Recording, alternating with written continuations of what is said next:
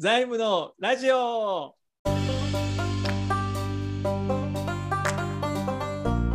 えーこの番組は株式会社稲田財務の広報活動として2022年6月に始まった財務系ポッドキャストです。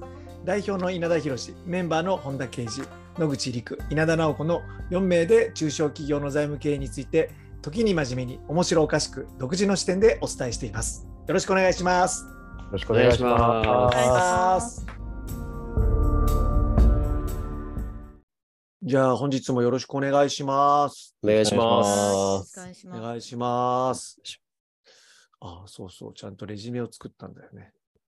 これも見てもらおう。はーい。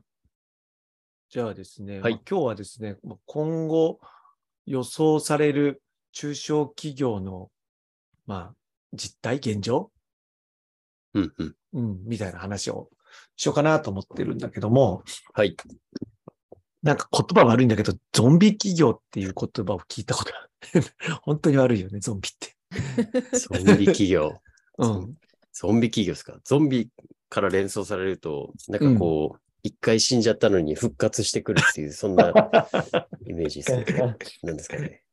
あのーまあ、死んでんだけど生きてるみたいな。ああ、うん、禁止状態ってこと？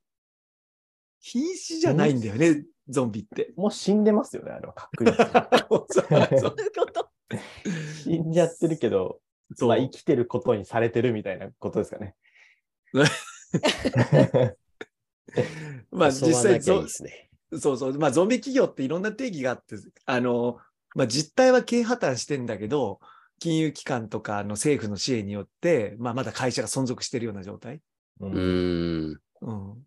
で、中で、ちょっと、もうちょっと細かく言うと、なんか、BSI はゾンビ企業の定義を、えー設立10年超で3年以上にわたって、えーインタレストカバレッジレシオ、まあ、利払いに対する営業利益プラス、受け取り利息配当金の比率ね、を、うん。が1を下回る企業。っていう定義もあるらしい。うーん。紙に書いてもらえないと追いついてくれなかったっけいや、へ返済度が大きくなっちゃってるってことですか？キャッシュの入りよりも。そうそうそうそう。あ、よよくわかったね。そうそうそう。まあ、社歴がそこそこあって、結局、営業利益とかが、あの、利払いに対して、うん。そう、もう苦しくなっちゃってるような。それでま、うんそれでまくられちゃってるような状態。なるほど。1を、1以下ってことだからね。はいはいはい。うん。っていう状態なんだけど、これが、あのー去年の12月ぐらいのデータだ、2022年の年末だったんだけど、18.8万社めっちゃ多い。うんに増えた。っていう状況なんですよ。まあ、過去2番目なんですよ。でも過去2番なんですね。あのーリーマンショックの時にね、あー大量に出ちゃったから。そなるほう。うん。18、20万社、400万社ぐらいでしたっけ？全部で。そあう。の、すげえなだから、あ。やべえ。2パー、あ違ううん5パうん、5%ぐらいですか？うん5%ですね。ー、うんはいうん、ぐらいあるって言われてんだけどね。実際そんな会社がね。はあ。うん。で、まあ会社が、まあでも倒産はしないんだけど、いや、ちょっとこの間もさ、なんか、まあ僕もその定義の明確さがちゃんと分かってなくて、で、かまあ今倒産っていう言葉って言ったんだけど、破綻とかさ、倒産とか、うんうん。あと民事再生っていう言葉って聞いたことある。はい。ああ、ありますね。あと会社構成とか。うん。確かに。何が違うんだろちょっとう。勝てないかも。どうだろうみんなちょっと考えてみてほしいんだけど。え、倒、倒産も破綻も違うってことですまあ破綻、破綻と民事再生と会社構成の違い。あさんと民事なんすかね破綻はもう会社そのものをなくすこと。ほうほうほうほ民事再生はう。うん。個人でいう自己破産と同じで、ほう。いや違うな。いや、民事再生は金融機関の借り入れとかをリセットしてもらう。ほう。うんうん。で会社構成は、一応金融機関への返済とかもまだ頑張るよ。ただこのままだと立ち行かないから、なんですかね。こうなんか第三のブレーンとかを入れて立て直しを図ろうとする、ああ、なるほどそんな。イメージ。なるほど。なんか、いい、いい感じかもしれない。まあ、破綻っていうか、破産か。はい。倒産と破産と民事再生と会社構成の違いって、まあ、それ、まあ、調べてもらえば出てくるんだけど。あにのー、まあ、一般的には、なんか破産するっていうのは、まあ、個人とかのイメージが多分強いと思うんだけど、はいはいはい。うん。あのー もう、もう、もう、なし、みたいな。はい。何もかもごめなん、何もかもごめんなさい、みたいなイメージで持ってもらってもいいいいのかな？もうじゅ従業員たちももう生活これでおおしまいみたいな。そうそう、経営は経営破綻とか、はいもう。何も何もかもごめんなさい、取引先ごめんなさい、みたいな。はい。要するに会社が消滅するっていうイメージ。そうですね、そうですね。うん。で、民事再生や会社構成は、会社はの残す。うんうんうんうん。会社は残るけど、うんじゃあ何が違うのってなった時にうん、あの、まあ、いどこまでの債権者。に対し、て、まあ、責任を持てるかどうか。うんだよね。でもね、これ、これもね、ざっくり僕もその専門家じゃないからなんて、ざっくり民事再生と会社構成っていうのはもう規模の違いぐらいのイメージかな。民事再生って個人事業主も入るから、なるほど。個人事業主が事業やってて、はいはいはい。あのービジネスモデルがなんかすごく良くて、これは誰か次の人が引き継ぎたいと。要するに、あの、オーナーさん、次のオーナーさんを探して、で、次のオーナーさんがやるよと。ただし、いや、借金はちゃんと整理しといてね、みたいな。うん。うん。ビジネスモデルが良くて、うん。借金もきれいにできたら、やるよね。やるよね。まあ、だけどさうん、JAL とかさ、うんそう、JAL とかってこれは何、何なんですか？会社会社とこ構成法、事実上倒産。うん。会社構成法になってるってことは、まあ、はい会社構成。だから、規模が大きいから会社構成なんだよね。だけど、あ、のー借金とか全部なくなってるよね、一回ね。だけど、ほら、さっきも言ってたように、ビジネスモデルがいい、ビジネスモデルが良くなかったわけですよ。稲森さんが入るまでは。そうですよね。だから、あのー組合がなんか7つも8つもあるようなことがあったりとか、会社の中が。で、あのー民間企業じゃなかったよ。官の、あの、国、お国の企業だったみたいなイメージだから、あのー全然、なんだろう、自己意識がみんな社員の中になかったとか。だからアメーバ経営、全員経営者みたいな考え方を取り入れた。で、成功に導いたっていうのがよくある。まあ本とかにもよく書いてある話なんだけどね。うーん。うん。で、まあ、そんな、まあ、違いをこの間なんか、なんかの時に僕も調べてて、ああ、なるほど、こういうふうに違うのかって。まあ、こん、ごっちゃになってたなっていうのはあるんだけど。うんうんうんうん。うん。まあ、だからまあ、例えばまあ、ううちみたいにビジネスモデルがまだそんな確立してなくて、社員も少なくて、取引業者もないんだったら、まあ、多分破産なんだろうね。うん。迷惑かける選択の余地がないね。影響の度合いっていうことなんですかね。うん、あと、まあ、あとそこそこやっぱり社員がいてさ、はいはいはい。あのーそこそこ取引先があって、うんうん。破産の怖いのは自分がや破綻、破産したときに、取引先も破産する可能性もやっぱあるよね。そうですよねんそうですね。うん。あの、売り、買掛金の支払いができなくて、二次破産、二次破うん綻みたいなイメージがあるから、でそれ、な、恨まれ度合いが違うというかさ。うん確かに確かに確かに そう。うん。要するに、まあ自分一人で飛ぶのか、そうですみんな。で、みんなで飛ぶのかみたいな。ともうめちゃくちゃ極論ですけど、トヨタがそれになったらもう、愛知県まず終わりますもんね。そう、ほとんどが。そういうイメージですよね。で、それっていうのが、まあ、自己破産するってことでしょ？はい。そうじそうそう。でまあ、絶対ないから会社構成になると思うんだけど。そうですよね。うん、でそうなった時に、いやいや、これ潰しちゃまずいだろうって言って国とか、まあ、トヨタの場合だと多分国とかがいろんなとこが支援するんだろうね。うん、ううん。ん。まあ、JAL の時もそうだったと思うんだけど。そうですよね。うん。まあ、みたいな話がやっぱあるんですと。で、今後だからその出てくると思うんだけど、じゃあ、中小企業の定義っていつも言ってるじゃん。400万、さんまあ、380万社ぐらいあるよってはいはいはい。いう話があって、そのうちの99.7%が中小企業ですよ。これいつも言ってるよね。はい。で、あのー中小企業の定義っていうのが、中小企業庁の中に明確になってて、製造業だと、資本金が3億円以下、うんうん。300人以下。どう周りを見て、中小企業、これぐらいの規模の。いや、でかいっすよ。資本金300以下。資本、資本金3億以下。資本金が3億ですからね。うん。資産規模じゃなくて資本金ですもんね。なかなめっちゃか会ったでかいです。めことないです、っちゃでかいっすよ。300人。いでかい。ねえっす。中小じゃねえっす。全然。卸売業1億以下。100人。あるかも。これはいる？周りにいっぱい。いや、っぱいはいない。資本金1億 要するにこの、これを聞ければ大企業だからね。う。うんん。じゃあサービス業、飲食店とか、えー、資本金5000万。従業員数5000 50人以下。うんまあ、これくらいだったら。いや、従業員数で言ったら、まあなんかいそうな気がすじゅそう、従業員数はいるかもしれないですけどでも、資本金5000万ってすごいよね、サービスうん つですよね、これ。そうそうそうそうそう。アンド条件じゃないと思うよ。ですよね。うん。オアだよね。あ、おわ。おわあれ？アンド両方？いや、オアだった、オアだったと思うよ。どっちかに、に超えちゃうと、えっと、大企業。大企業。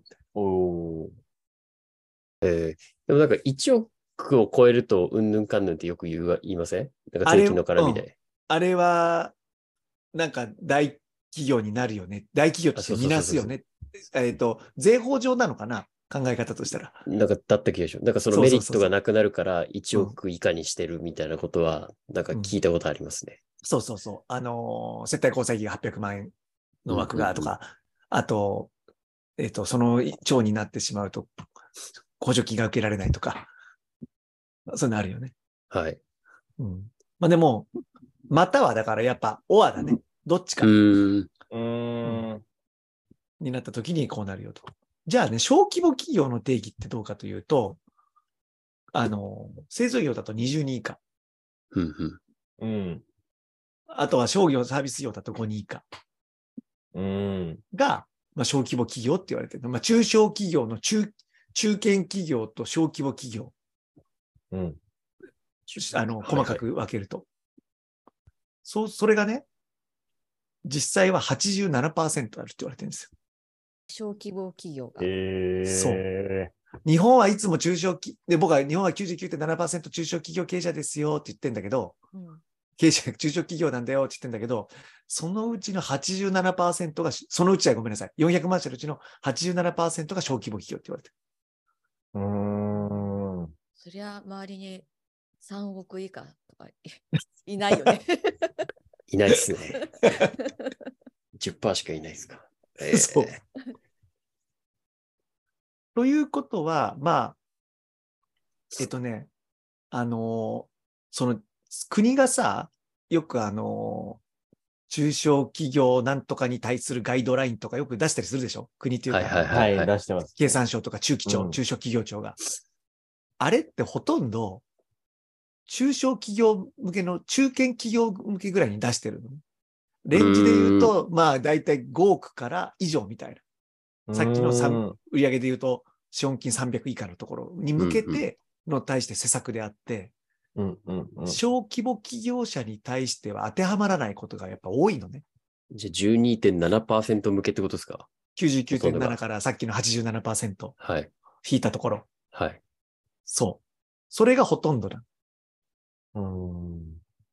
えー、まあなんか、国っていうかその、施策を打つ側としたら、やっぱそこが一番社員数と諸々考えるとコスパがいいって考えたんですかね。そうだろうね。うーん。要するに残りの87%の小規模企業者に対しては。うーん。うん。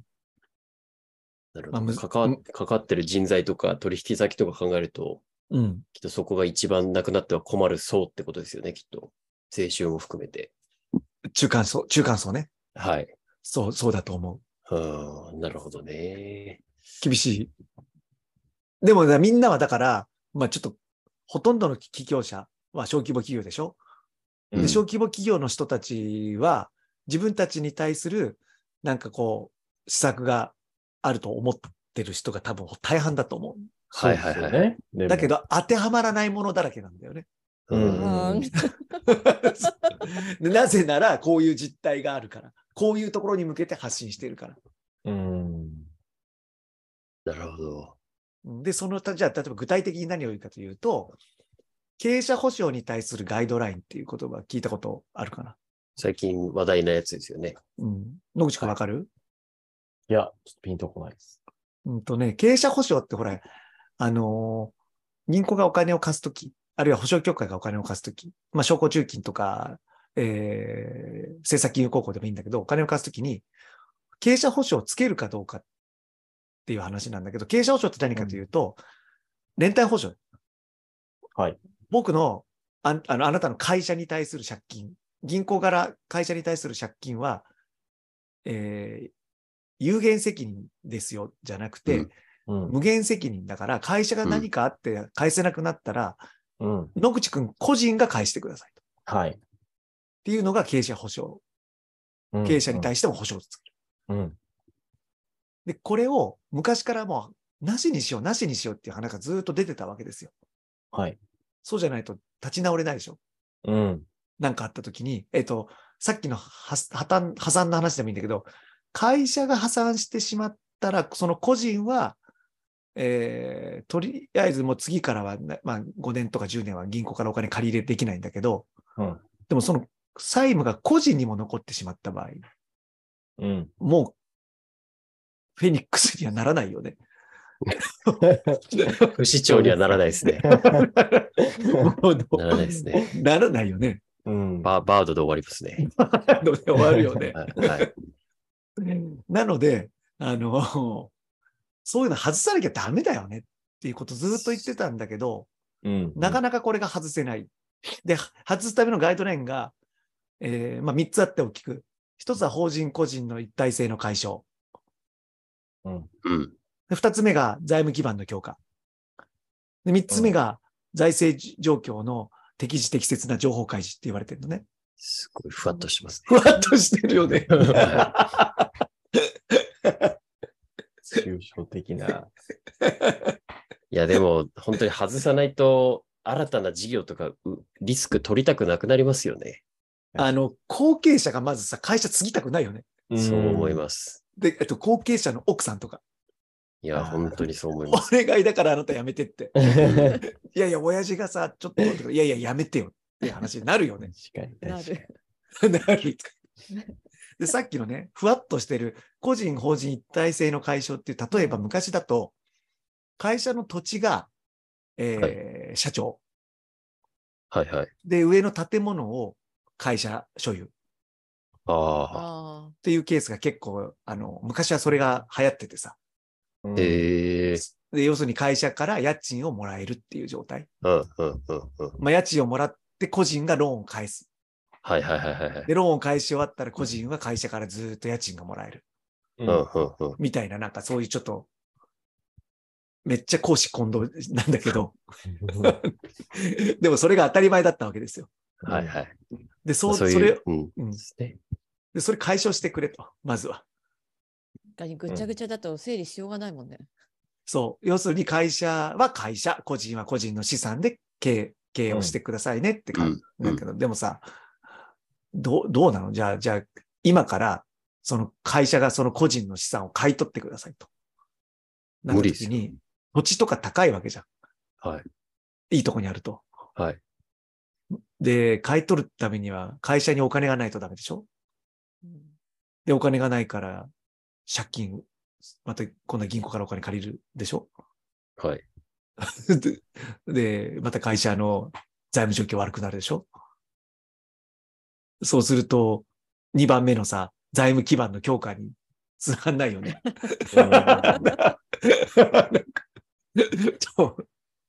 なんかもう一定期間特例でこう名義変更はこう金制度授受なしでできるとか、そんなもう抜本的なことやってもらわないと無理ですよね。一気には。そうそうそうそう。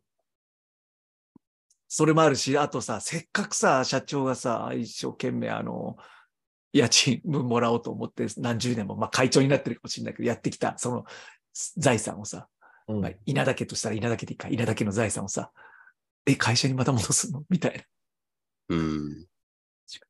ていうのもあるよね。もうオーナーイコール経営者みたいなもんだからさ。うんそうですよ。ね。まあ多分それをがダメよっていうことを言ってんだよね。ううんん。それをして囲って、囲い込むから日本の経経済が良くならないんじゃないのって。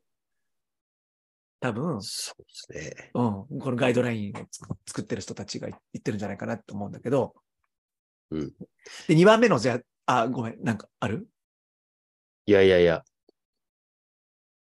大丈夫？です。はい。で、2番目の財務基盤の強化っていうのもめっちゃふわっとしててさ、何がどれだけあったらいいのっていうのがあるんだけど。なんか銀行格付けいくつ以上を目指すとか、うん。そういう基準値ないですもんね。えっとね、一応ね、この詳細書いてあるんだけど、はいはい。業績はやや不安定ではあるものの、うん業況の下振れリスクを勘案しても、うん。内部留保が潤沢で、借入金全額の返済が可能と判断できる場合。要するに。実質無借金じゃんって。うんはいはいはい。評価っていうかめちゃめちゃ財務基盤いいじゃん。そう要するに、借金全部返しても、キャッシュフローいいよねっていう状態。うん。うん。うん。無理でしょ。無理ですね。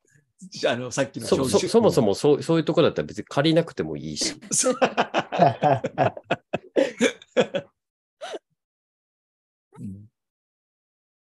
で、3番が財務状況の適時適切な情報開示。これは、あの、資金、あの、資産表出してください。資金繰り表出してくださいって言ったときに、あの、正しい粉飾してないものがプッと出るってことだね。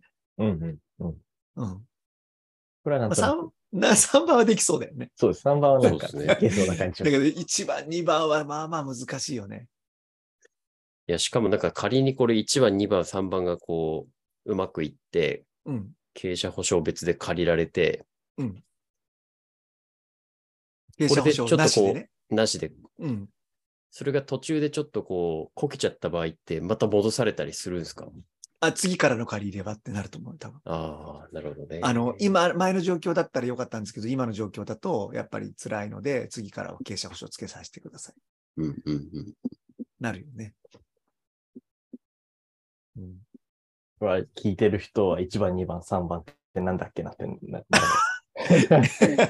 1 番が法人個人の一体性の解消。はいはい。後でコメントコメント欄に書いとくよ。2番が財務基盤の強化。3番が財務状況の適時適切な情報開示。無理ん、無理んこれ、無理ゲー 無リンゴっす。無リンゴっす。あでねね。で、結局、じゃあほとんどほら、中堅企業だったら結構こういうところに当てはまる会社ってやっぱあるのね。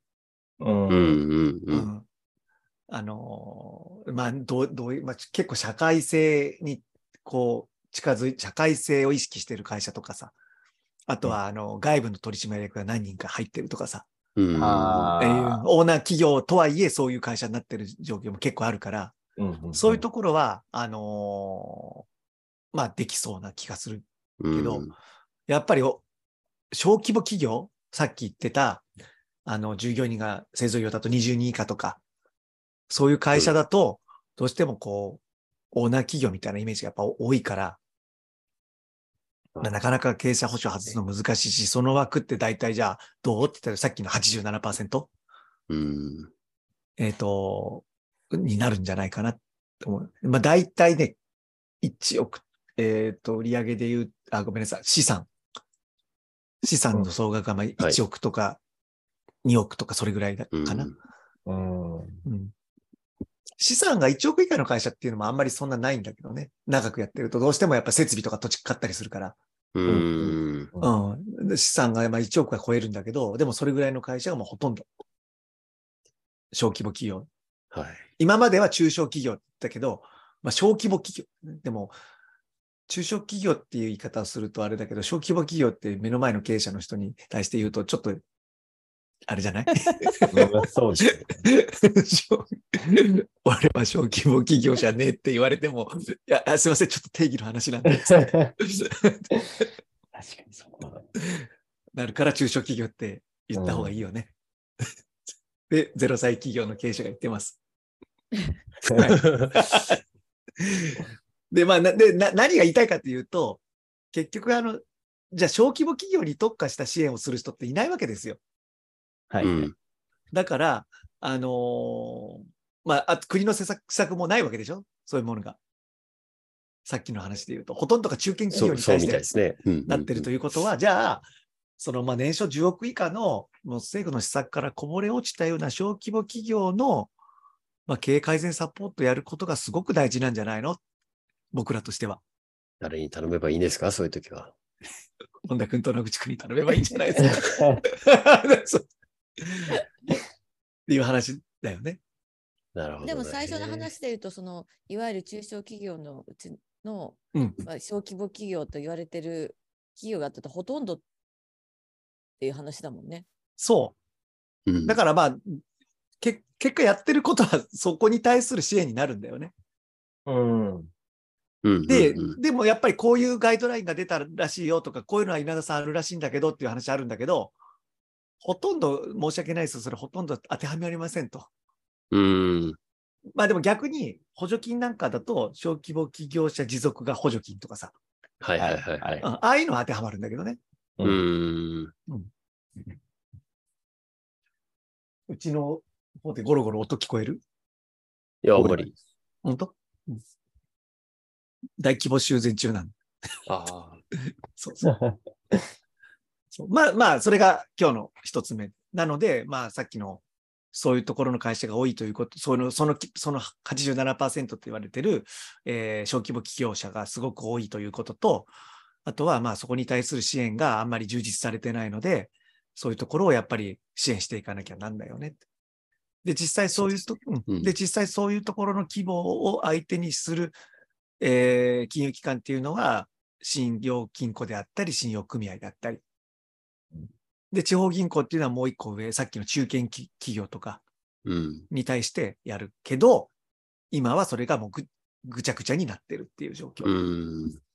貸し先がないかったり、えー手数料がもらえるお客さんを探すために、もう、海藻がさ、ね、本当は今まで上の方で泳いでた魚が真ん中の方に泳いだり、あるいは深海の方に泳いだりとか、もうぐちゃぐちゃになってる。今はね。逆にし深海がう上に行くことはないわけですか？深海は上に行くこともあるよ。ああるんですか？うん。まあ、深海をじゃあメガバンクとすると、メガバンクがさああ、そっちですか。逆でも逆逆逆だと思ってましえっと、じゃあ、あるある。えっと、ああ。だけど、4億ぐらい貸してる信用金庫とかもあるよ。え。まあ、うん上でもないかう。んちょっと中間層ぐらいか、じゃあ。考え方で言ううんうんと。うん。っていうのはあると思う。まあ、100億、200億は貸せないと思うけど、うんうんうん。それはもう地銀でも大変だと思うけど、うんそうですね。うん。でもあの、どこどこだな。例えば地銀でもさ、横浜銀行とか広島銀行とかうん、福岡銀行とかっていうのはめちゃめちゃでかいからさ、規模が。ほぼ都市銀行みたいな感じじゃないですか。そうそうそう。で、横浜銀行は今度神奈川銀行と合併すそうることもですよね。そうですよね。決まったし、で、横浜銀行とか、例えばじゃあどういうとこ見てるかというと、わかるかな？地方の人はわかんないかもしれないけど、えっ、と、相鉄線とか、うんうんうん。あとは、うん岡田屋とか、モアーズってわかるかな？まあもうはいはい。え、ショッピングモールですか？うちらしかわかんねでそのショショッピングモールあちょうんうんあの、そうそうそう。あ100のまあ駅でビルみたいな。そうそうはいはいはい。相鉄のジョイナスと、ね、そうさっきの相鉄系とか、やっぱそういうとこ見るとさ、それは借り入れの額とかやっぱ、貸し出しの額とか相当でかくなるよね。そうですね。う。うんん。えーだからそういうとこが多分メイン校になる。だから地方の百貨店なんかは地方、地銀なんかがすごく支えてるよね、多分ね。うん。うん。うん。多分そうなんだ、そうなんじゃないかなと思ってます。はい。